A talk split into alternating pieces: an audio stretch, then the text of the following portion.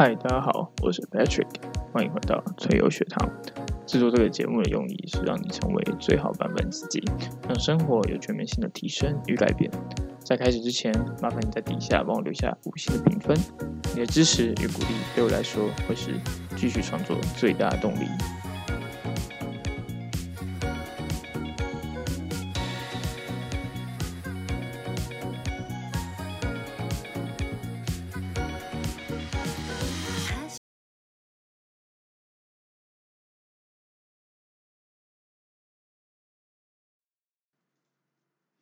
嗨，大家好，欢迎回到优生学频道。今天这集我们来聊聊聊关于饮食这件事情。上次我们提及了生物骇客的一些概念，今天这这集的内容比较像是实践版。因为我们都知道，人类的身体跟心灵是不能分开的。比如说，有时候你的心情不好，或是自制力不够，单纯只是单纯是因为你的身体能量不够。更精确的说。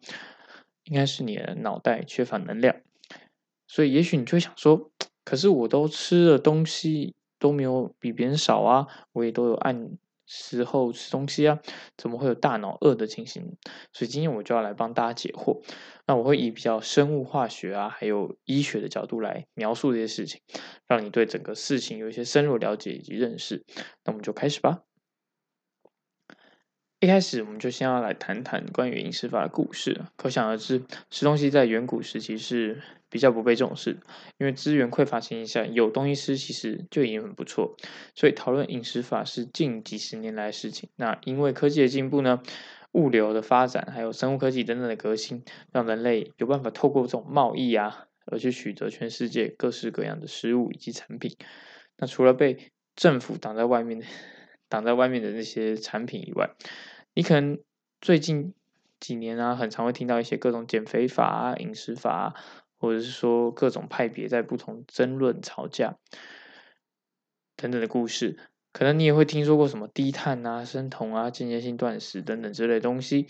那我会一一来跟你说明这些饮食的好处以及坏处，还有它藏在其中的原理跟逻辑到底是什么。那我们就先从台湾的日常生活中开始。假如你是一个没有接触任何饮食观念的人，对食物完全没有概念的一生，大概会一天大概会是这样：早上起来不管怎么样，一定要先吃个早餐。通常时间，嗯，真的蛮赶的。所以早餐店拿个三明治加杯豆浆，哎，食量大一点的可能会吃个汉堡蛋加个大冰奶。那大冰奶当然还是要看 哪一家早餐店，有些还是会让人落塞。假日呢就吃啊比较咸的早餐。比较闲的话，可以吃个早午餐，或者吃个蘑菇面、水煎包。吃完早餐后，哎，过了不不久，肚子开始饿，想起早上顺手拿的饼干，一下子就把它吃了精光。哇，这实在是太满足了。接着第二包就跟着不见了，然后一包一包吃，时间就到了中午了。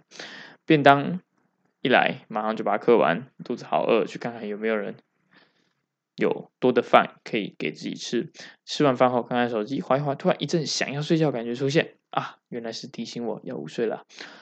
睡完起来迷迷糊糊的做完下午的工作，终于熬到了晚上的时间，是该好好犒赏自己，便走到意式餐厅点个意大利面来压压惊，配个晚上喝到饱红肠，哇，实在是人生的一大享受。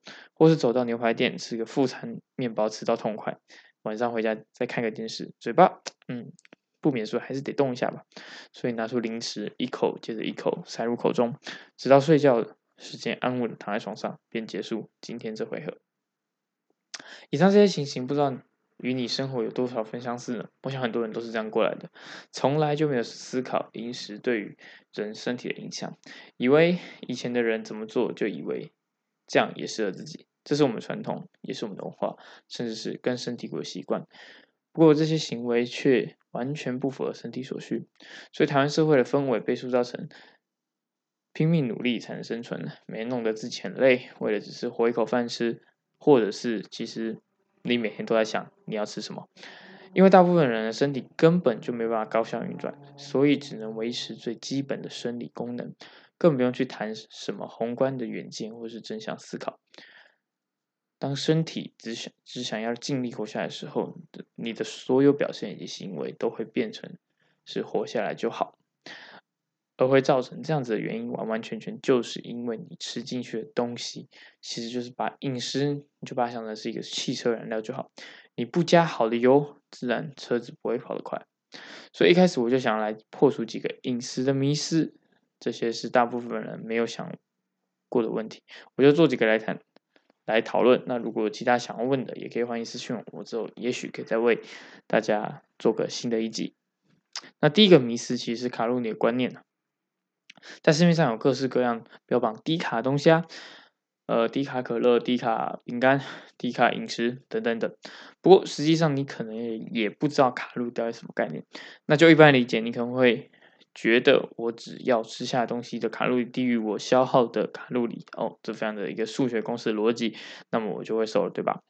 听起来非常的合理。哎，油脂一一克是九大卡，碳水化合物跟蛋白质一克又是四大卡，所以。呃，就这个逻辑，我应该要少吃一点油，那我就卡路里就可以低了。所以看看各式各样的低卡餐都没有什么油脂，没有油脂问题哦。我们这个等下会来谈。但是我这边就来告诉你，算卡路里不太实际、不太实际的地方。卡路里代表是这个物质会在体内产生多少能量。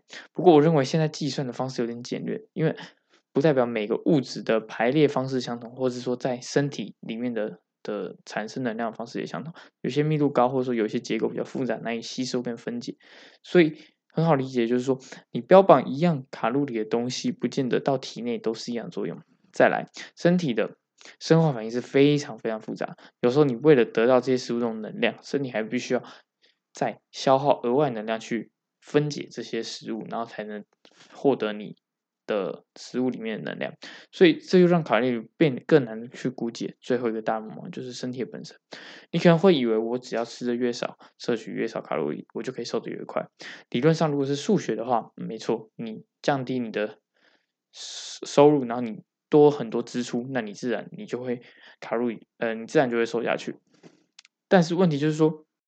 身体会随着你摄取卡路里的多寡来决定它自己的代谢率，吃多它就消耗多一点，吃少它就减少消耗一点。所以这一节是为什么节食的人都没有办法瘦，因为当你降低你的摄取的时候，身体就会自然因为你没有什么能源的摄入，所以它会降低它消耗量。那这样你也没有办法达到你所谓的高支出低收入的感觉。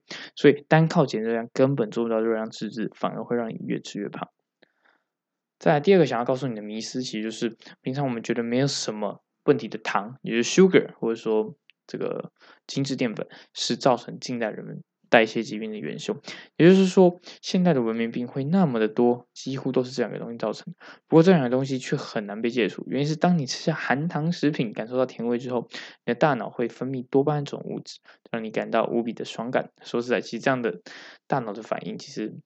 跟这个吸毒是完全没有差别，所以大部分人都是对糖上瘾，尤其在台湾这种国家，你要他们离开这个东西，实际上是非常非常困难。所以为什么大部分台湾人还是以淀粉类为主食？因为吃糖会爽，所以就继续吃。台湾料理为什么会特别的好吃？原因就是因为它加了很多东西，它都加了糖，只是你不知道，你不觉得它有加了糖。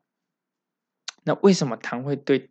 会让大脑特别钟爱呢，让我们想要一直在吃。原因是这样子的糖类的能量对身体来说是非常及时的，可以瞬间调节你的血糖，血中的浓度，血中血糖的浓度就可以变高，让你全身可以迅速补充营养。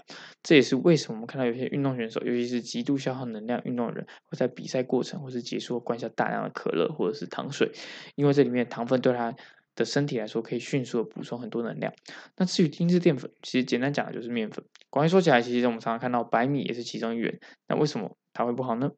原因就是因为原本这些淀粉是非常难以消化的，外面有一些纤维啊，还有一些植物分泌的抗营养素，会让你比较有饱足感，然后让你身体没有办法吸收太多的能量，所以你的吸收的热量。就不会那么高，但是如果你把它变成精致形式，比如说你去除外面的纤维，或是去除一些这个反营养素，植物的反营养素，那相对来说你吸收的量就会变多，需求也会变得很多。所以你吃相同的量，但是营养素可能变成营营养实际的营养素可能变得很低，但是热量可能变得很高。所以你不知不觉你就摄摄取了很多很多的能量，最后你就变成这些碳水就会转换成脂肪，然后就储存起来。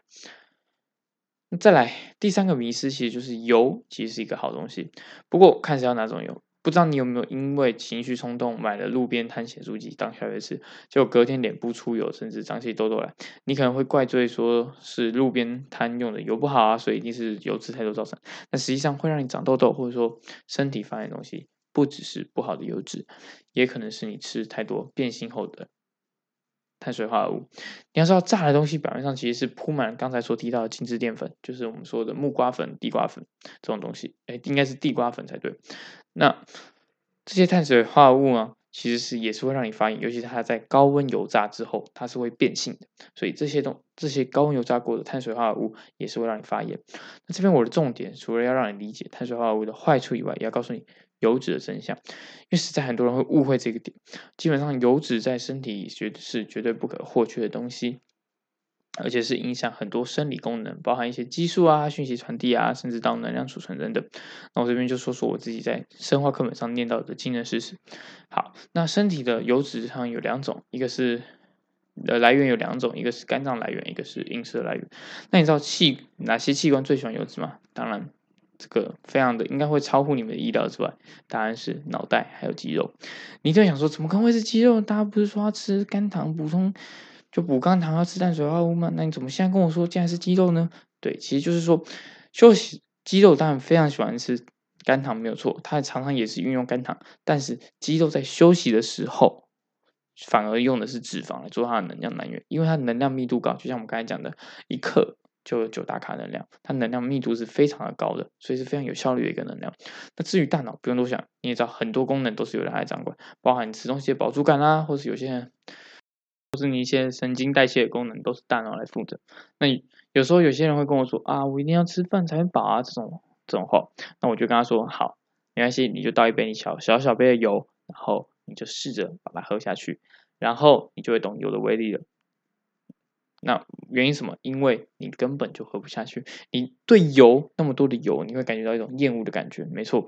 所以身体对油脂的反应是非常快速的，所以你的身体会自然去避开这种过度过量的油脂，因为它知道这是一个能量密度很高的东西。所以你有时候的饱足感其实就是来自于你对油脂的反应，你对这个油摄取含量，或者说你身体对这个能量今天摄取能量的多寡。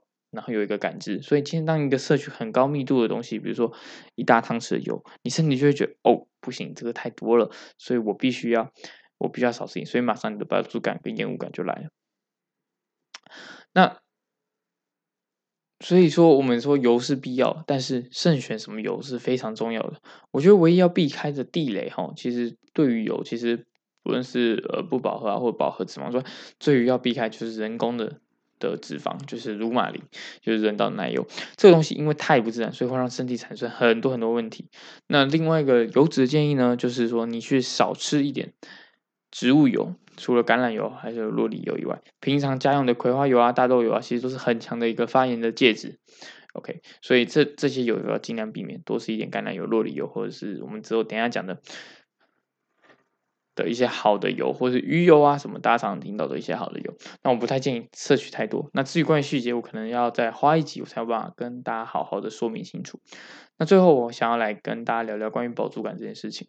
有时候我们会觉得说，一定要吃淀粉才会饱，还是这样？但是其实这些都是我们自己的心理制约。其实饱足感最好的指标是身体自己的感觉。因为我们刚才提到，卡路里就是一个参考，至于你要吃到多少量，吃于多少大卡，还是要决定看你的身体想要让你吃多少。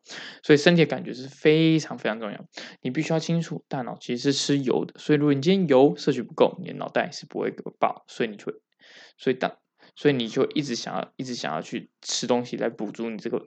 饥饿感，但是如果你又吃的不是油的时候，你就这个饥饿感就是无止境下去，直到你吃到肚子太撑。